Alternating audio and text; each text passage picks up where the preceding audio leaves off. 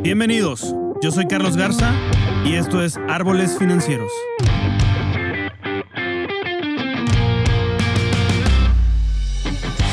Este es un podcast dedicado al mundo de las finanzas, economía, liderazgo y vida, donde en cada episodio vamos a explorar los cambios que nos llevan a una paz financiera, así como las herramientas de inversión que podemos usar para hacer crecer nuestro patrimonio y lograr la libertad financiera. Todo esto visto desde una manera sencilla, práctica y aplicable a tu vida diaria. Quédate bajo la sombra del árbol financiero. ¿Qué tal, queridos amigos de Árboles Financieros?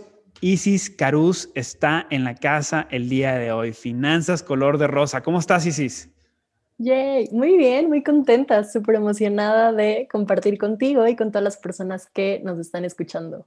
Oye, muchísimas gracias por aceptar la invitación. Ahorita tuvimos un preámbulo muy bueno de todo lo que estábamos platicando, de lo que hacemos, conocernos un poquito más, colegas en lo que hacemos de finanzas personales y de algunos temas que, relacionamos y, y, gente a la que, gurús financieros a los que seguimos. Pero este, cuéntanos un poquito, Isis, de cómo nace Finanzas Color de Rosa. Árboles Financieros nace, el, eh, el, árbol es vida, ¿no? Para mí era vida, entonces era, era así como que por las finanzas tienen que ver con tu vida diaria. Entonces empecé ahí con rollo, de hecho grabé un podcast específico, un episodio específicamente de eso. Pero ¿cómo nace Finanzas Color de Rosa? Cuéntanos eso un poquito. Híjole, pues Finanzas Color de Rosa creo que tuvo un empezar como muy chistoso porque justo está por cumplir dos años como mi primer inicio, porque como te conté, yo, considero que tuve dos, pero surgió literal de un día que dije, ok, estoy aquí, nunca me he puesto propósitos financieros, nunca me he puesto propósitos, perdón, de vida y demás, entonces dije, creo que este año quiero hacerlo diferente, ¿no? Y justamente era, estábamos iniciando 2019 y en mi lista lo que más resonó fue que puse, quiero hacer algo que verdaderamente me guste. Y para ese entonces yo ya sabía que me gustaba, yo ya sabía que me encantaban las finanzas personales, que quería llevar mi mensaje y que quería que fueran mujeres, pero no me había atrevido a hacerlo. Entonces, como una vez que lo puse en esa listita de propósitos, dije, bueno, pues ya está aquí, entonces ahora tengo que llevarlo y hacerlo realidad. Entonces, sin mucho pensarle, sin darle vueltas y obviamente también sin ser una experta, a la semana de eso yo ya estaba buscando en YouTube cómo hacer un blog y empecé a escribir unos artículos, una persona me dijo que eran muy buenos y me dijo, ¿por qué no los publicas? Y dije, bueno, claro, tienes razón, ¿no? Eh, y así empezó, o sea, realmente Finanzas Color de Rosa empezó con artículos inspirados en que las mujeres los leyeran y que vieran que había una forma de manejar sus finanzas que era fácil, que no tenía que ser complicada, ni tenía que ser con palabras como tan eh, difíciles de entender ni rebuscadas, como generalmente son los artículos que nosotros podemos leer sobre finanzas o finanzas personales, etcétera, ¿no? Entonces, ese fue el inicio de Finanzas Color de Rosa, literal, de la necesidad de hacer algo que yo siempre había querido hacer, porque yo había descubierto, considero que había descubierto mi pasión unos años antes, solo que como que no me atrevía a contarle al mundo que a mí me gustaban las finanzas personales y que yo quería hablar de eso. Oye, pero qué interesante. Fíjate, mi siguiente pregunta es, ¿por qué va dirigida mucho a las mujeres o por qué te llamó la atención a las mujeres? Porque una vez, bueno, yo, yo he grabado algunos episodios donde, donde hablo acerca de finanzas para mujeres, ¿no? Y me llegaron de críticas de que es que las finanzas no son nada más para hombres o no se ven diferentes para mujeres, los números son números y que racista, no que racista, que clasista y el género y todo esto. Y yo, a ver, a ver, a ver, yo en lo personal sí creo que hay temas más allá de los números que se deben de tratar de una forma con mujeres y con hombres. Tú dime si estoy en lo correcto o en lo incorrecto o por qué dijiste vamos a dirigirnos más al sector mujer que al sector. Claro, como Fue por dos razones principalmente. El primero, porque honestamente yo creo mucho en el empoderamiento eh, financiero de las mujeres y creo mucho en la sororidad, ¿no? Yo creo que la mejor amiga de una mujer puede, se pueden hacer sinergias increíbles y estoy como un poco en contra de ay, la enemiga de una mujer siempre es otra mujer o una mujer le pone el pie a otro. O sea, como que justamente quiero romper con esos paradigmas y creo que entre mujeres podemos hacer grandes cosas, podemos hacer comunidad y podemos ayudarnos, ¿no? Y empoderarnos en conjunto. Entonces, en una parte fue por eso, por mi deseo de impulsar a, las mujeres a hacer grandes cosas. Y la otra es que es una realidad que hay una diferencia en cuanto a la educación e inclusión financiera entre hombres y mujeres hay menos mujeres con acceso a cuentas bancarias, hay menos mujeres que tienen un crédito hipotecario, eh, las mujeres reciben menos educación financiera. ¿Por qué? Porque culturalmente en México y en América Latina y demás, y de hecho esto es a nivel mundial, ¿no? Pero se ve, se ve más en, en, los países de en Latinoamérica, exactamente.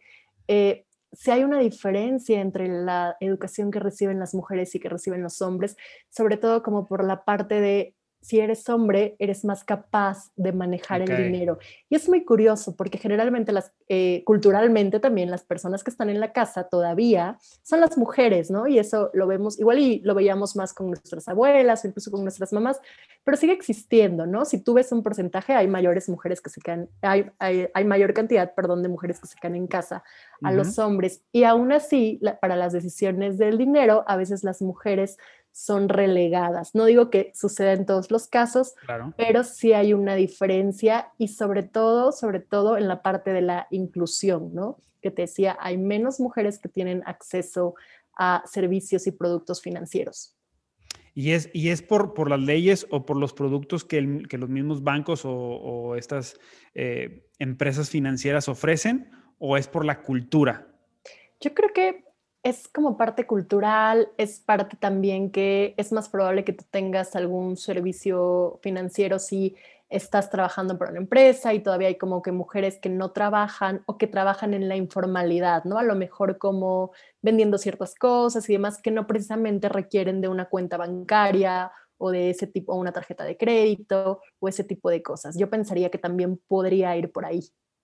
Ok, ok. ¿Y cómo has visto esa evolución eh, desde que a lo mejor empezaste tu vida laboral, desde que empezaste con este proyecto? ¿Has visto cambios? ¿Has visto que las mujeres se están enganchando en, en los números crudos o en las estadísticas?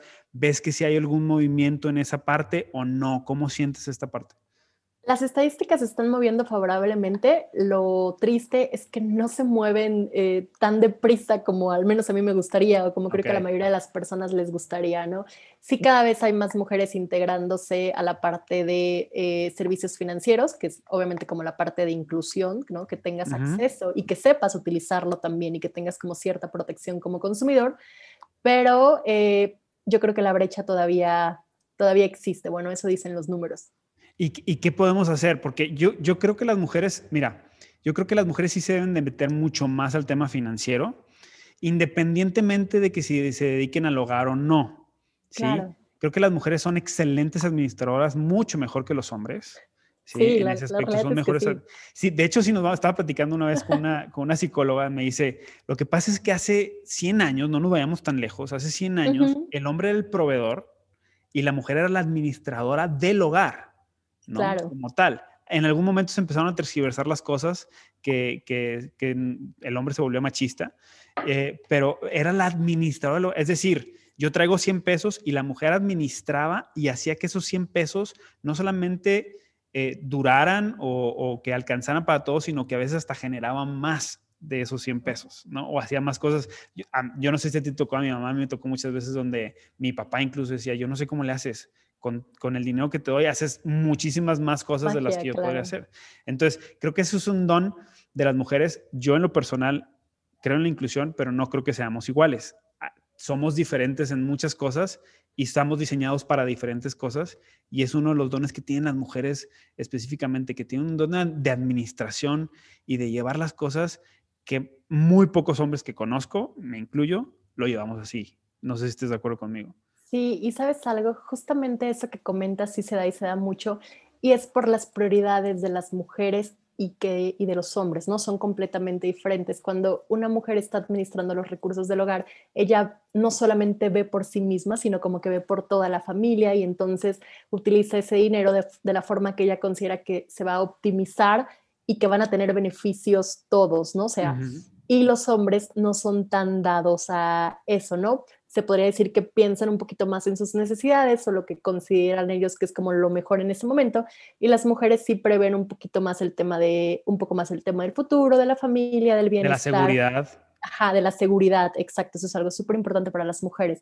Eh, entonces, yo creo que ahí radica la principal diferencia y también la neta es que tenemos diferentes, eh, somos diferentes al momento de comprar, eso también es una realidad. Si tú eh, te vas a qué compra un hombre y qué compra una mujer es completamente distinto y encontramos placer también en cosas distintas. Las mujeres podemos comprar tienes, tienes recursos y dices tú, pues chino, ahorita igual no tengo tanta lana y se compran unas flores o se compran un lipstick o algo que no sea muy caro y ya la mujer se siente bien. Y los hombres necesitan, y eso está comprobado, eh, necesitan gastar más recursos. ¿Por qué? Porque se van Hasta aquí este podcast, nos vamos, ya no Así ya se acabó. Necesitan, como que ponen su, su mente en cosas más como de electrónica, deportes, que obviamente son mucho más caros que lo que le podría eh, causar satisfacción a una mujer. Tienes Eso también es otra cosa. Toda la razón. Y te voy a poner un ejemplo. Este, sí me gustaría andar un poquito de este tema porque te voy a poner un ejemplo. A mí me encanta el ciclismo, ¿no? Me gusta mucho. El ciclismo no es barato, ¿no? O sea, no es, no es un deporte barato, ¿no? Entonces yo acabo de empezar este año con el ciclismo te, comentaba hace poco y todos los que nos siguen en el podcast saben ya la historia un poquito de cómo empezó todo esto. Pues salí de deudas y todo esto y por fin me pude comprar mi bicicleta el año pasado eh, de ruta para salir. Voy a hacer un, un, gran fondo en Mazatlán y todo esto proyectado. Pero pues es un deporte caro y estoy empezando por, por la parte más baja. Pero mi esposa es al gimnasio, punto, ¿no? Y, y, en el tema de ejercicio, ¿no? Al gimnasio y punto. Entonces, habrá mujeres que les encanta el ciclismo también y todo eso. Claro. Pero, y, está bien, pero, pero ahorita que lo dices, digo yo, o sea, iba en el segundo día de ruta, o sea, de, de mi entrenamiento y dije, necesito otras llantas porque estas no, se me hace que con estas no voy a poder hacerlo. necesito cambiarle el marco, necesito esto, esto, esto y el otro y empecé a hacer números y dije, no manches, ¿en qué me metí el ciclismo? ¿No? Entonces, o sea que a lo mejor una mujer, tú me puedes decir otra cosa, es, ya estoy con esta bicicleta y a darle, ¿no? Hasta donde hasta que aguante, claro. Hasta que aguante, ¿no? Hasta que, se, hasta que se pudra o yo no sé qué le pase a la bicicleta.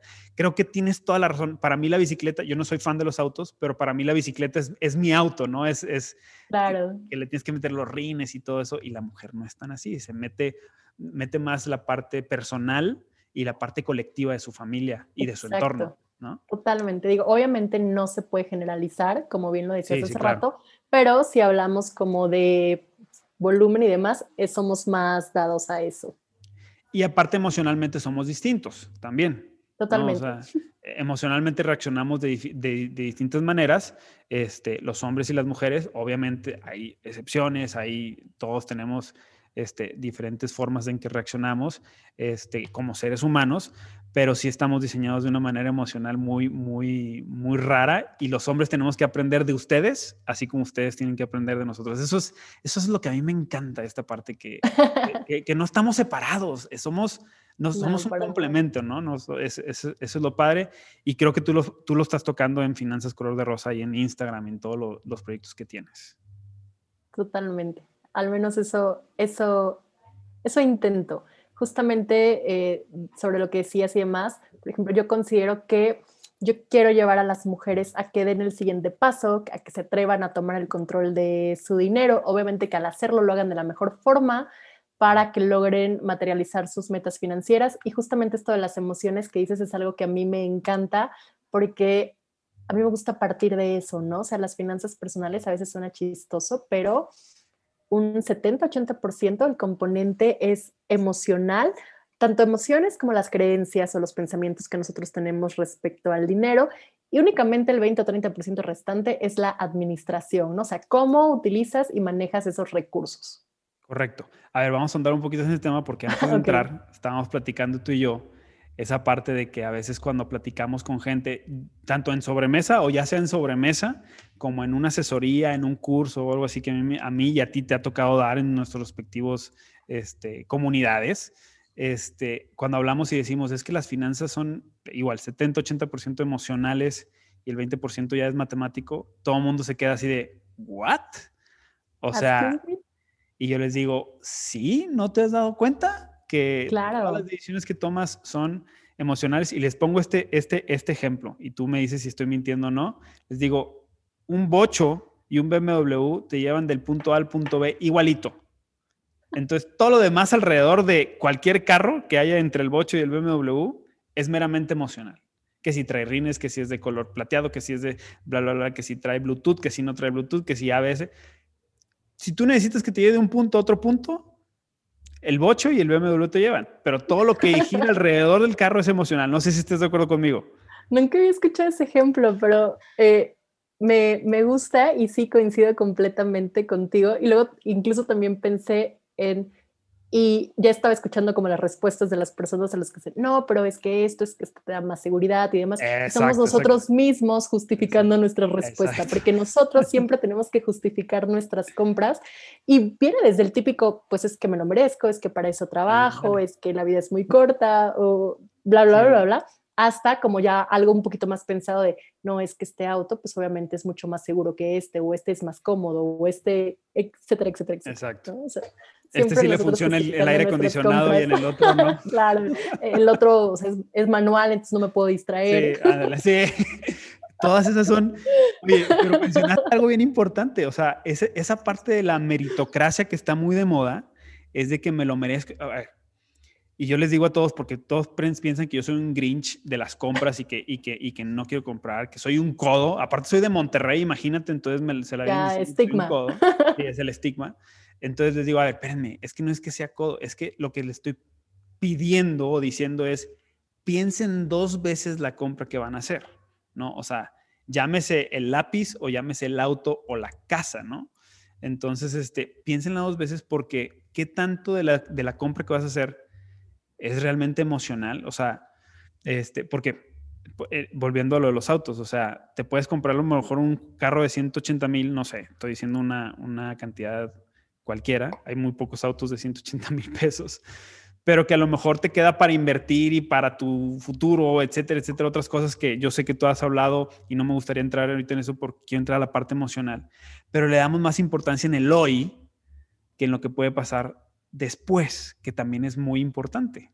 Tienes que invertirle en tu yo del, futuro, en tu yo del mañana, en, en, el, en la ISIS de 20 años, de, de, aquí a 20 años, en el Carlos de aquí a 20 años.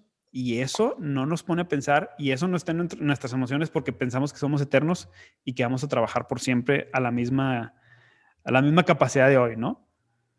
Sí, totalmente. Fíjate que Ahorita que, comentabas, pasaron en mi mente muchísimos pensamientos y cosas, y la realidad es que yo sí soy de la idea de que obviamente el dinero también es para disfrutarse. Imagínate que literal solamente trabajas X cantidad de horas como burro todo el día y solamente estás acumulando dinero, pues eso también no está padre, no tiene sentido, porque pues cuando disfrutas el dinero que tú estás generando, ¿no? Entonces, obviamente creo que no hay que caer en un extremo. Yo más que nada creo que ahí entra la parte de, uno, autoconocernos y darnos cuenta si en algún punto estamos reaccionando ante una emoción o no y ante qué tipo de emociones, porque a veces también pensamos que solamente van a ser emociones negativas y lo pongo entre comillas porque realmente no hay emociones negativas o buenas, ¿no? Simplemente son emociones y todas las vamos a sentir en algún punto, pero a veces crees que si estás triste, estresado, con miedo, nervioso, eh, esas son las emociones que te llevan como a hacer ciertas compras o a tomar ciertas decisiones. la realidad es que no, también hay gente que funciona ante las emociones guiño, guiño positivas, ¿no? Estoy muy contento, entonces compro esto, hoy me pasa algo bueno, bla, bla. Yo soy así, yo no soy de las negativas, yo sí estoy triste. igual, yo estoy... No hago absolutamente nada, pero si estoy feliz, aguas, ¿no? Choquen actualmente porque yo soy igual. Exacto, entonces para empezar, hay que autoconocernos y saber cuál es nuestro patrón de consumo para que obviamente pongamos como ahí una alerta de que, ok, me estoy sintiendo así, pues qué, qué pasa, ¿no? Pero también obviamente entra la parte de planeación, porque tú dices, güey, pues a mí me gusta un coche que cuesta más de 180 mil pesos y lo puedes pagar sin que estés comprometiendo demasiado tu capacidad de pago, sin que estés comprometiendo a tu Isis o a tu Carlos o a tu Juanito Pérez del futuro, pues obviamente también se vale, pero ahí es cuando dices tú, bueno, yo prefiero comprarme un coche que cuesta 300 mil pesos a uno que cuesta 180 mil, aunque soy consciente de que hace completamente lo mismo, pero yo quiero este, perfecto, pero a lo mejor no lo puedes comprar ahorita, pero lo puedes comprar perfecto en un año o dos años, ¿no? Y ahí entra la parte de la planeación, pero generalmente entra lo otro que tú decías, nosotros queremos las cosas hoy, y ese es el peor enemigo de las finanzas personales, ¿no? Como que decir, quiero esto y lo quiero ya. ¿Por qué? Porque ahí obviamente entra ya la parte, pues nos endeudamos para comprarlo, no pensamos bien las cosas, ya luego de repente tenemos una deuda enorme, eh, no tenemos justamente, no tenemos como un fondo de, a mí me gusta llamarle fondo de paz, pero es como conocido como fondo de emergencia. ¡Wow! ¡Qué buen concepto acá de decir! Entonces, fondo de paz, ¡wow!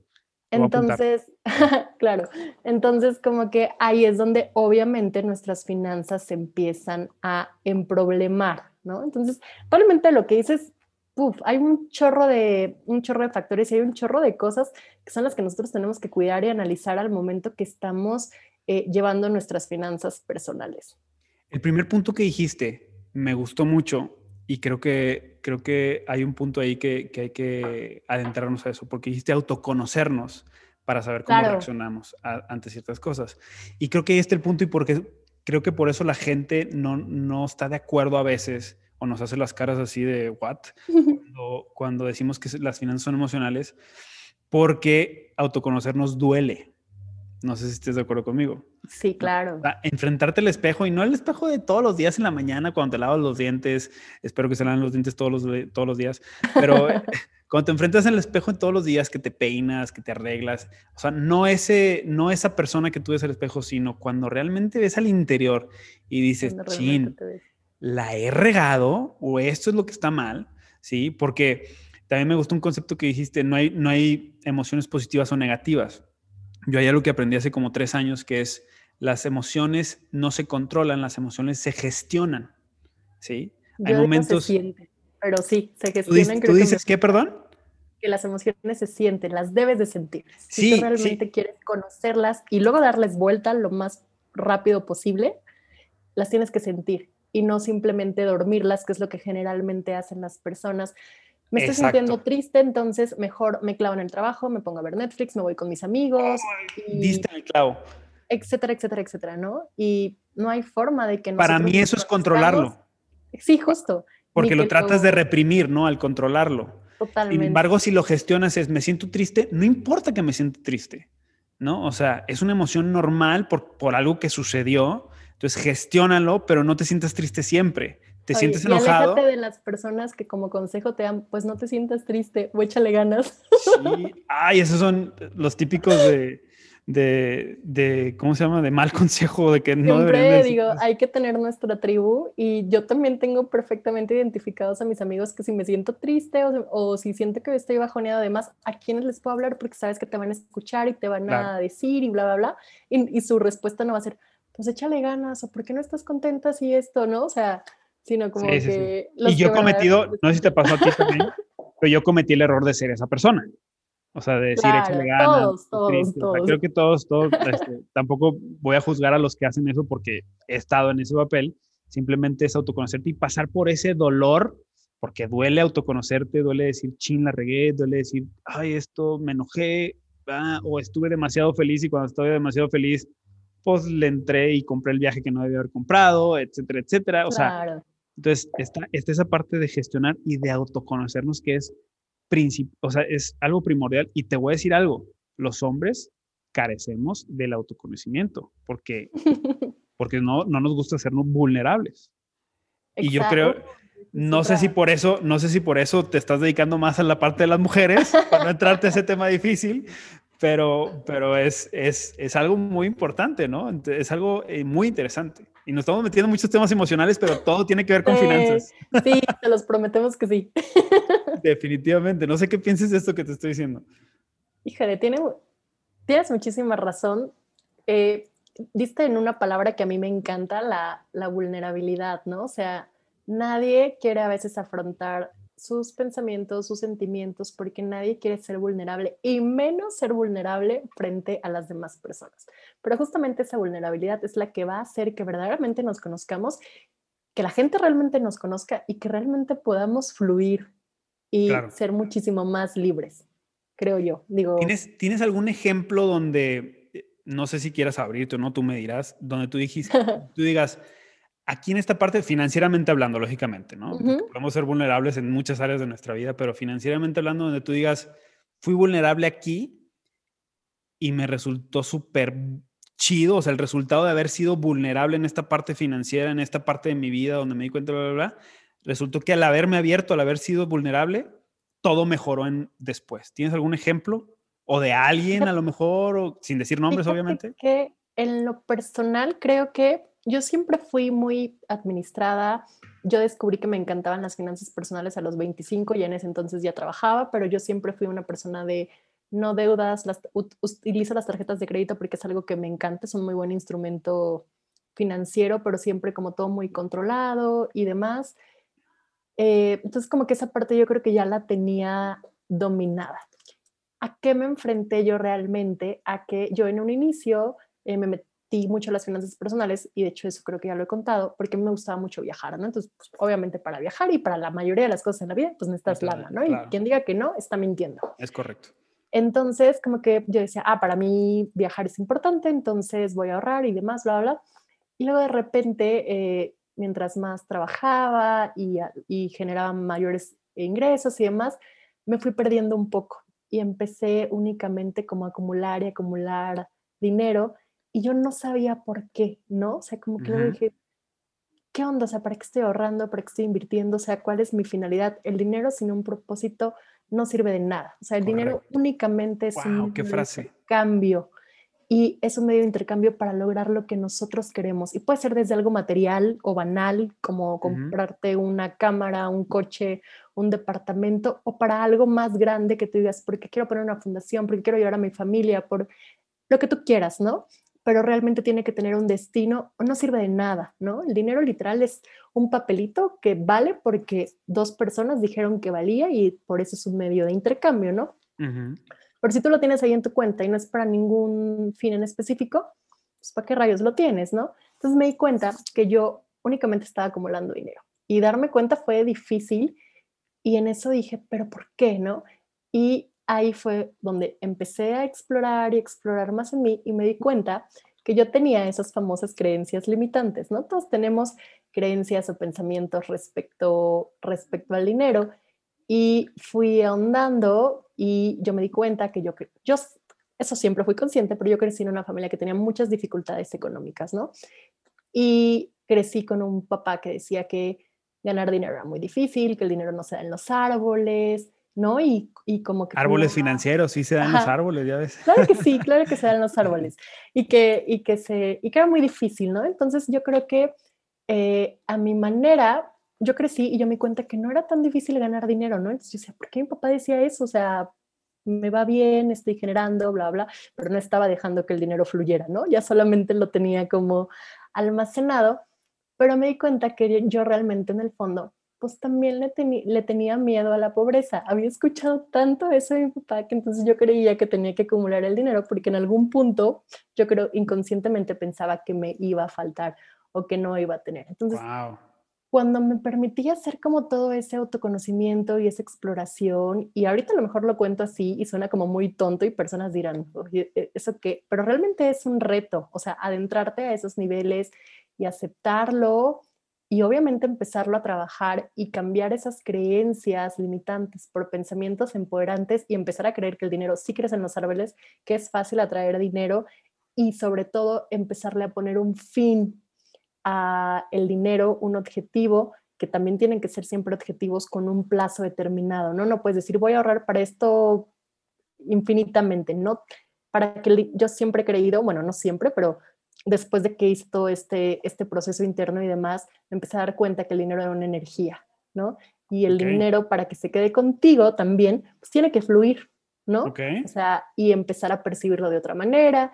Y y bueno, más bien, y como todo ese tipo de cosas, y cuando logré justamente cambiar esa percepción del dinero y demás, es cuando realmente el dinero más fluye a mí. Ok. A ver, y dinos, vamos a aterrizar esto un poquito más y, y, empezarlo, a poner en, temas prácticos. Yo soy muy práctico, ya ves, que yo soy ingeniero, entonces vamos a llevarlo al tema práctico. Dime una, dos, tres, las cosas que se te vengan a la mente de decisiones prácticas, sencillas, que tomaste para cambiar de mentalidad. Porque no es fácil cambiar de mentalidad.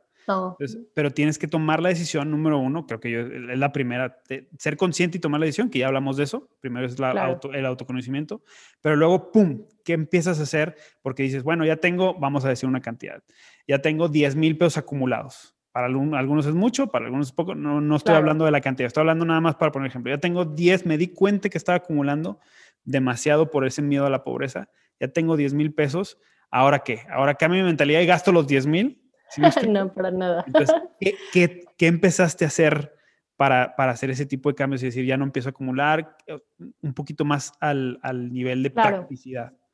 Fíjate que hice sobre todo cambios eh, como internos y empecé a cambiar las cosas de las que me alimentaba, o sea, el tipo de lectura que contenía, las personas con las que te relacionas, porque créeme, nosotros siempre somos el resultado de las cinco personas con las que más nos juntamos. Y si tú te juntas con puras personas que siempre se están quejando y que dicen que el dinero es malo y esto y demás, pues obviamente tú te vas a mimetizar con esas personas y, lo va, y, y vas a proyectar lo mismo, ¿no? Entonces, eso fue algo y empecé a trabajar más en mí en el tema de, empecé a meditar, empecé a agradecer, eso es algo que hago todas las mañanas y agradecer como las cosas simples, sencillas que nosotros damos por sentado, pero que realmente son increíbles, ¿no? O sea, agradecer porque gracias universo, Dios o lo que sea que ustedes eh, crean o demás, porque estoy aquí, ¿no? Porque amanecí este día, porque puedo ver, porque puedo leer, porque puedo sentir, porque tengo a mi familia, porque tengo una cama, o sea, hasta ese tipo de cosas, ¿no? O sea,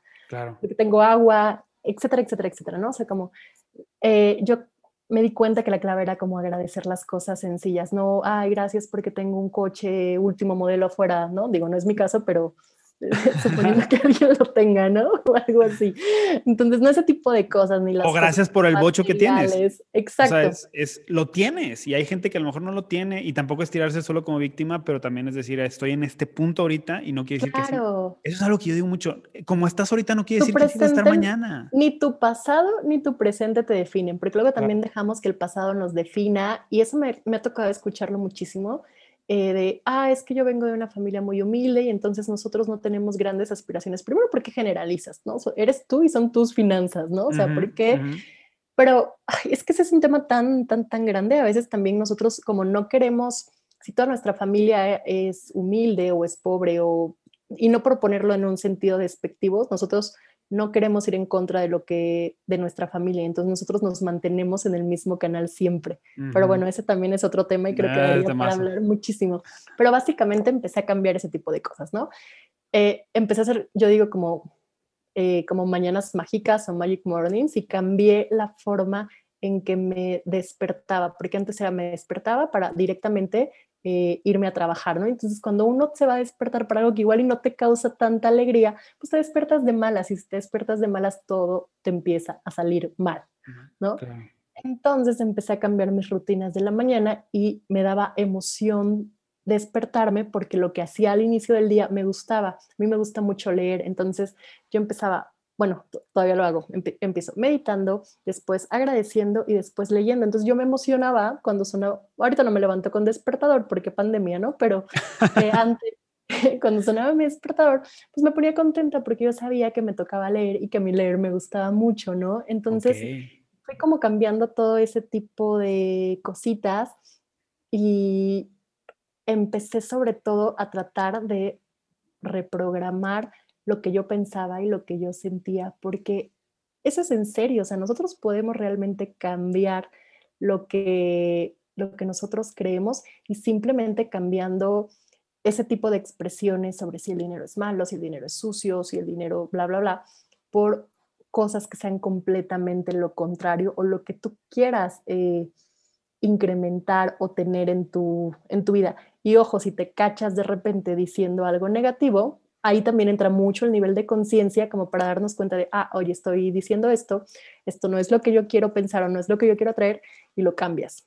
Claro, es que oh, dice con otra palabra, me está gustando mucho esta conversación porque la otra palabra importante es la conciencia, ser conscientes de lo que estamos haciendo, de lo que estamos diciendo, de cómo accionamos. Y eso es algo que no, o sea, a mí no me pasaba. Hoy en día cada vez soy, y me falta mucho por, por aprender, pero cada vez soy más consciente de lo que estoy viviendo. O sea, si un día estoy triste porque un cliente no me pagó, porque un cliente esto, esto. O sea, soy consciente de que esa tristeza la vivo, pero luego digo, o sea, está bien, vive la tristeza, como decías ahorita, durante un momento, pero claro. cámbialo, brother. O sea, no vas a estar así siempre y no es el, la última Coca-Cola del desierto, ¿ah? ni es el, el último cliente, que vas, ni el último cliente que vas a tener. Entonces, cambiar eso a mí también me ha ayudado mucho, esa parte de ser consciente de qué momento estás, en qué momento estás viviendo y lo que estás haciendo y, y ser bien consciente de que, porque hay gente que ahorita a lo mejor, como me pasó a mí, estaban en unas deudas metidos muy mal y, y, a lo mejor está traumada. Y a esa gente que, que, está en ese caso ahorita, ahorita voy a hablar de varios, varios tipos de gente, decirle, ¿sabes qué? Vas a salir. O sea, si, si eres consciente, si corriges, si haces los cambios, vas a salir. A mí me tomó casi dos años, a unos les va a tomar cinco años, a otros les va a tomar seis meses. No sé, pero vas a salir. El tema es, vas a salir. Y entre más consciente seas de, de, de eso, más lo vas a lograr. Hay unos que a lo mejor no tienen deudas. Están los que dicen, no, es que yo no tengo deudas, pero estaba haciendo acumulador, como, como decías tú, Isis. O este, no sé cómo invertir porque traemos la mentalidad de una conferencia en la Universidad Autónoma de Tamaulipas el lunes y, y me decían, este, les decía, uno de los, se llamaba, eran los mitos financieros y le decía, uno de los mitos es que nada más los millonarios invierten. Carlos Slim y que todos estos son los inversores, los inversionistas y, y nada más ellos pueden invertir. Les digo, no, hombre, o sea, mientras tengas, tienes 100 pesos, con eso puedes empezar a invertir, ¿no? Entonces, cambiar eso, ser consciente en dónde estoy ahorita, la conciencia, me gustó mucho que tocaste ese tema, ser consciente de dónde estoy ahorita para darle la vuelta a lo que sigue, ¿no? Y ese, y justamente acabas de decir, el primer paso hacia unas finanzas sanas o finanzas saludables o como le quieras llamar, es la conciencia. Yo siempre empiezo mis sesiones o mis talleres con eso. El primer paso es ser conscientes de dónde estamos parados, cómo está nuestra situación financiera, en qué estamos gastando, cuánto estamos ingresando, si saber, estamos ahorrando o no estamos ahorrando, pero ese, o sea, como poner sobre la mesa cuál es mi situación ahorita, estoy gastando más de lo que gano, estoy en este nivel de endeudamiento, porque justamente con las deudas que comentabas hace rato es muy común y eso me pasa muchísimo, que llegan personas y me dicen, es que tengo muchísimo dinero. Y yo, pues para empezar, ¿cuánto es muchísimo dinero? ¿no? Porque eso es muy, muy relativo. No, es que no sé. Y yo, ¿cómo no sabes cuánto debes? No, y es que nosotros nos bloqueamos, ¿no? Cuando algo no nos gusta, además, preferimos como ni saber. Y le digo, ¿cómo vas a atacar algo? ¿Cómo vas a solucionar algo si ni siquiera sabes cuánto debes, ¿no? Entonces no hay que tener miedo de ver nuestros números y si nosotros nos vamos a enfocar en algo y nos vamos a enfocar, yo siempre digo que hay que enfocar nuestra energía en lo que queramos resolver o en lo que queramos atraer, etcétera, etcétera. Y si tu objetivo está en pagar esa deuda, pues tienes que saber por cuánto, por cuánto vas, ¿no? Sean 10 mil, 100 mil, X cantidad, ¿no? Exacto. Entonces sí es súper, súper importante. Y tomar las decisiones correctas que te lleven a eso. O sea, ahorita si tu enfoque, tienes toda la razón, si tu enfoque es vamos a salir de esta deuda, como se llama esa deuda, pues enfócate en eso, o sea, y arma un plan. Digo, para eso estás tú, para eso estamos todos nosotros que creemos que hemos hecho algo, porque no solamente lo estudiamos, sino que lo hemos vivido en carne propia, ¿no? O sea, muchas situaciones, porque todos, aunque estudies economía, aunque todos somos emocionales y todos tenemos una, una pata que te cojea, ¿no? Entonces, este, y, hemos aprendido y nos falta mucho por aprender. Creo que también lo platicamos hace rato antes de entrar ya al, episodio como tal. Que sí, o sea, es, es aprendizaje constante, es lectura constante, es empaparte constantemente en muchas cosas. Obviamente no, no que estés toda tu vida empapándote de finanzas, pero para los que no se dedican a eso, pero en qué momento estás viviendo de tu vida, ¿no? Claro. Este, eso es lo más importante. Y de todas formas de lo que decías, y créanme, aunque estudies economía y estudies finanzas, estudies administración, finanzas personales, cómo usar una tarjeta de crédito, cómo nadie te lo enseña. O sea, entonces tampoco es pretexto decir es que como yo no estudié eso, entonces no sé, porque yo estudié economía y después estudié una maestría en finanzas y jamás me enseñaron nada de finanzas personales. Exacto. Híjole, qué importante es eso. Eso, es, eso es completamente cierto. Y también porque la gente se basa mucho, ahorita que dijiste eso, me acordé de que a mí me pasó, de que te sacan, te sacan el, el, el, ¿cómo se llama? El crédito y te sacan toda la corrida del crédito y todo eso. Y tú ves el numerito que vas a pagar mensualmente y dices, sí, sí puedo pagarlo, ¿no? O sí me alcanza y sí puedo. Claro. Y ahí está donde están tus emociones y cuando haces las cuentas bien dices, ah, caray, estoy pagando el doble de lo que estaba pagando y es un crédito de tres años y, o sea, Hay mucho que envuelve alrededor. No tienes que ser experto, solamente que te apoyes. Eso también es otra cosa. Yo hay ciertas cosas que sé, pero hay ciertas cosas que no sé. Y es ahí donde me puedo apoyar de otra gente. Sí, o sea, yo, por ejemplo, soy muy bueno para ayudar a animar a la gente a salir de dedos y todo eso, pero financieramente una de las cosas de las que cogeo son la parte de inversiones. ¿no? O sea, porque, yo estudié, o sea, la parte administrativa, la parte motivacional, emocional, bla, bla, bla, bla. Pero a la hora de entrar a, inversiones, algo ya más técnico, más matemático, ahí yo me apoyo con otras personas. Me, explico, entonces, y hacemos un equipo. Entonces, eso es lo padre. Entonces, hablando a la gente que nos escucha, es, haz equipo también con gente que, que claro. sepa. Exacto. En este mundo no tenemos por qué estar solos y hay tanta gente fuera dispuestos a ayudar, a hacer equipo, a hacer comunidad, ¿no? Entonces, eh, completamente de acuerdo. Obviamente, tú puedes saber algo, ser especialista en algo, pero pues, jamás somos todólogos y obviamente muchísimo mejor si podemos encontrar, como digo, una tribu que nos acompañe y nos oriente de una mejor forma. Correcto. Eso es lo principal. Oye, Isis, te voy a hacer una pregunta que, que, me está saliendo ahorita que se, le, se, se, les he hecho a pocos en este podcast. la voy a hacer porque, porque es una pregunta muy filosófica, pero que tiene que ver. Si tú tuvieras, ahí te va el, el, escenario. Si tú tuvieras, este, bueno, tú tienes tu cuenta de Finanzas Color de Rosa, ya has subido contenido, vas a tener contenido en este podcast, has estado en otros podcasts, vas a grabar otro, bla, bla, bla. Pero imaginemos que el día de mañana, en el 2021, la, pandemia de virus se convierte en pandemia de Internet, es decir, que el Internet se acaba de una forma u otra. Ya no hay Internet, todo tu contenido se borra, no hay forma de verlo. Sin embargo, te dan, eh, en la arena de la Ciudad de México, te dan cinco minutos para decir algo, para hablarle a la gente llena. Está llena la arena y eso se va a transmitir en, la Arena Monterrey y se va a transmitir en el auditorio de Guadalajara, el auditorio Telmex de Guadalajara. Entonces tienes allá 100 mil personas que te están escuchando y te dan cinco, te regalan cinco minutos con un micrófono. ¿Qué le dirías a la gente? Wow, nunca me habían hecho esa pregunta, ¿eh? está, está complicada. Yo creo que comenzaría diciéndoles que el bienestar es holístico y que es espiritual, es mental, es físico y también es financiero y que si nosotros queremos realmente ser personas sanas, no tenemos que descuidar el tema de las finanzas personales porque justamente esto es un todo, que nosotros podemos hacer grandes cosas, que la cantidad de dinero jamás te va a definir y que no necesitas tener grandes cantidades para saberlas administrar adecuadamente o esperarte a que te aumenten el sueldo o a que pase esto para que vayas por tus metas y seas una persona feliz. Menos de cinco minutos me saliste barata. Me saliste, como buena financiera, me saliste barata. Pensé que lo de los cinco minutos no era, no era literal. Oye, eh, tu peor regazón financiera, tu peor decisión financiera. Híjole, esta no es una decisión muy cara, pero o sea, no, no, no gasté miles de pesos, pero tengo unos tenis para jugar fútbol que usé una vez en mi vida, rosas, y entonces me costaron más caros por ser rosas. Eh, yo creo que eso es una, como digo, es algo tonto, pero es un claro ejemplo de cuando no pensamos realmente las cosas, ¿no? O sea, de que esto lo vas a usar o no lo vas a usar. Claro. Y es que fíjate que la, la, neta, la neta siempre he sido muy ñoña para el tema de las para el tema de las finanzas, me choca pagar intereses, o sea, como que soy cero así.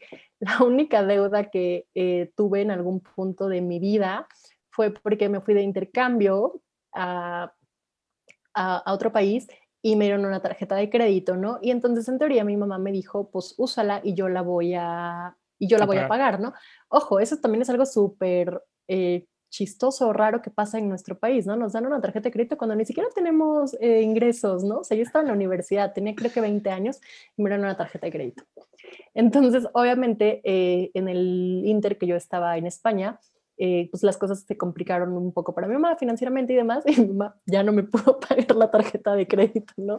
Entonces regresé yo y tenía una deuda que para mí era muchísimo, debía 8 mil pesos, ¿no? Pero pues alguien sin ingresos decía, ah, Claro, claro.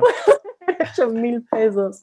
Este, entonces creo que ahí también no fui muy consciente porque si ya mi mamá no me estaba pagando la tarjeta de crédito, pues porque diablos le metía más y más, y más, y más, cosas, ¿no? Pero la neta, la neta, eh, digo, ya después regresé, así como que las cosas se alinearon y resulta que como me había ido seis meses a España y no sabía, pero me había ganado como una beca y me acumularon todo el dinero. Y entonces, pero bueno, esa fue una decisión muy inteligente. En cuanto me dieron el dinero, digo, era una beca como de dos mil pesos al mes o mil quinientos, algo así, ¿no? Pero ahí está. Pero acumulado, justamente eh, daba el dinero que yo debía, ¿no? Entonces digo, Isis, persona responsable que sabía que se iba a dedicar a las finanzas personales, me dieron ese dinero y pagué mi deuda de la tarjeta de crédito. Gran aprendizaje el que estamos tomando el día de hoy. y ahora al revés.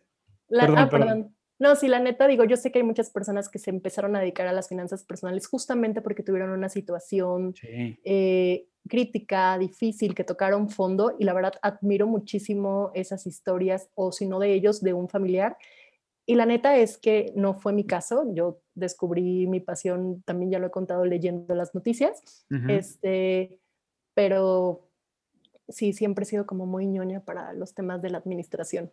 Eso es muy bueno. Muy bueno, la ñoñez.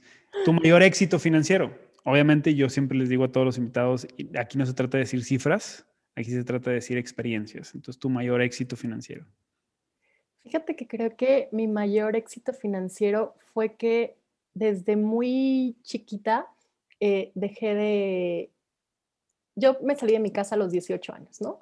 Entonces, obviamente en ese entonces pues tenía ayuda y demás, pero desde el día uno que yo salí de la universidad y me enfrenté a la vida laboral, eh, siempre he sido capaz de costear todo y de costear considero un buen estilo de vida y que me permite todavía ayudar a más personas, que es algo que a mí me encanta, ¿no? Entonces, eh, yo sé que pues, mucha gente va a decir, pues, obviamente uno se tiene que mantener solito, ¿no? Pero para mí como dar ese salto después de todas las eh, limitaciones que había tenido y demás, o sea, sí fue como que dije, pues algo estoy haciendo bien y seguiré por este camino. Wow. Pues sí, muchísimas gracias por tu tiempo.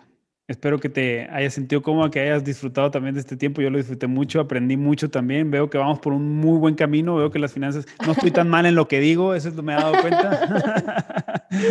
Tenemos el mismo chip. Sí, y, que los colegas este, que nos dedicamos a esto, pues la verdad, eh, tenemos una gran responsabilidad. La veo en ti, este, la veo también en mí y en muchos colegas con, lo que, con los que he platicado, que nos dedicamos a esto que necesitamos cambiar la cultura en nuestro país, la cultura financiera en nuestro país, y nosotros somos los encargados. Me preguntaban los chavos de la Universidad de Tamaulipas, me decían, ¿cómo podemos nosotros ayudar a que el mensaje o que la cultura financiera se pues, esparza? Les digo, chicos, hablando, número uno, haciéndolo ustedes, ¿no? Esa es la, primera, predicar con ejemplo.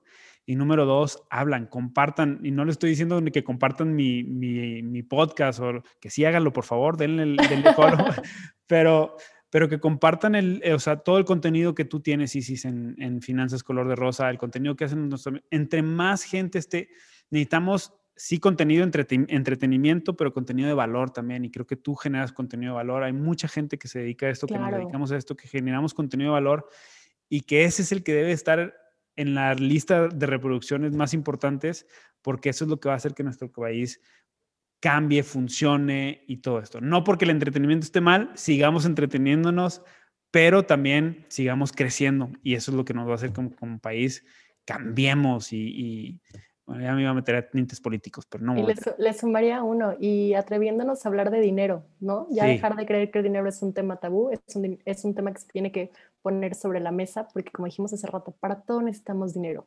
Quien diga que no, no es cierto. Estoy completamente de acuerdo necesitamos empezar a hablar de dinero. Necesitamos empezar a hablar de dinero que no se convierta en un tema tabú, que se convierta en un tema de mesa, que sepamos gestionar, que sepamos hacer, eh, como mencionábamos, las emociones y que a lo mejor no vamos a estar de acuerdo. Habrá cosas donde no estemos de acuerdo. Hoy este podcast fluyó padrísimo, sí, va a ser el primero de muchos episodios. A lo mejor nosotros no vamos a estar de acuerdo en, algunas otras cosas, en tarjetas de crédito, en otras cosas, pero todo suma y la gente al final va a tomar su propia decisión porque se creó una cultura financiera de algo que está investigando. Eso es lo principal y eso es lo que yo quiero que se quede toda la gente y por eso la razón de que estés aquí en este episodio. Muchísimas gracias. no, muchísimas gracias a ti. Me encantó y espero que la gente que nos escucha también le haya gustado. Así está. Tus, tus redes sociales, por favor, para que te sigan. Claro, eh, estoy en, Instagram, en Facebook y en TikTok como Finanzas Color de Rosa. La neta es que estoy muchísimo más activa en Instagram. Y también tengo un blog, www.finanzascolorderosa.net. Y también cualquier cosa me pueden escribir por correo electrónico en isiscarus.finanzascolorderosa.net. Perfecto. Ahí están los datos. Los vamos a poner en la descripción del podcast. Y muchas gracias, Isis. Nada, al contrario. Gracias a ti.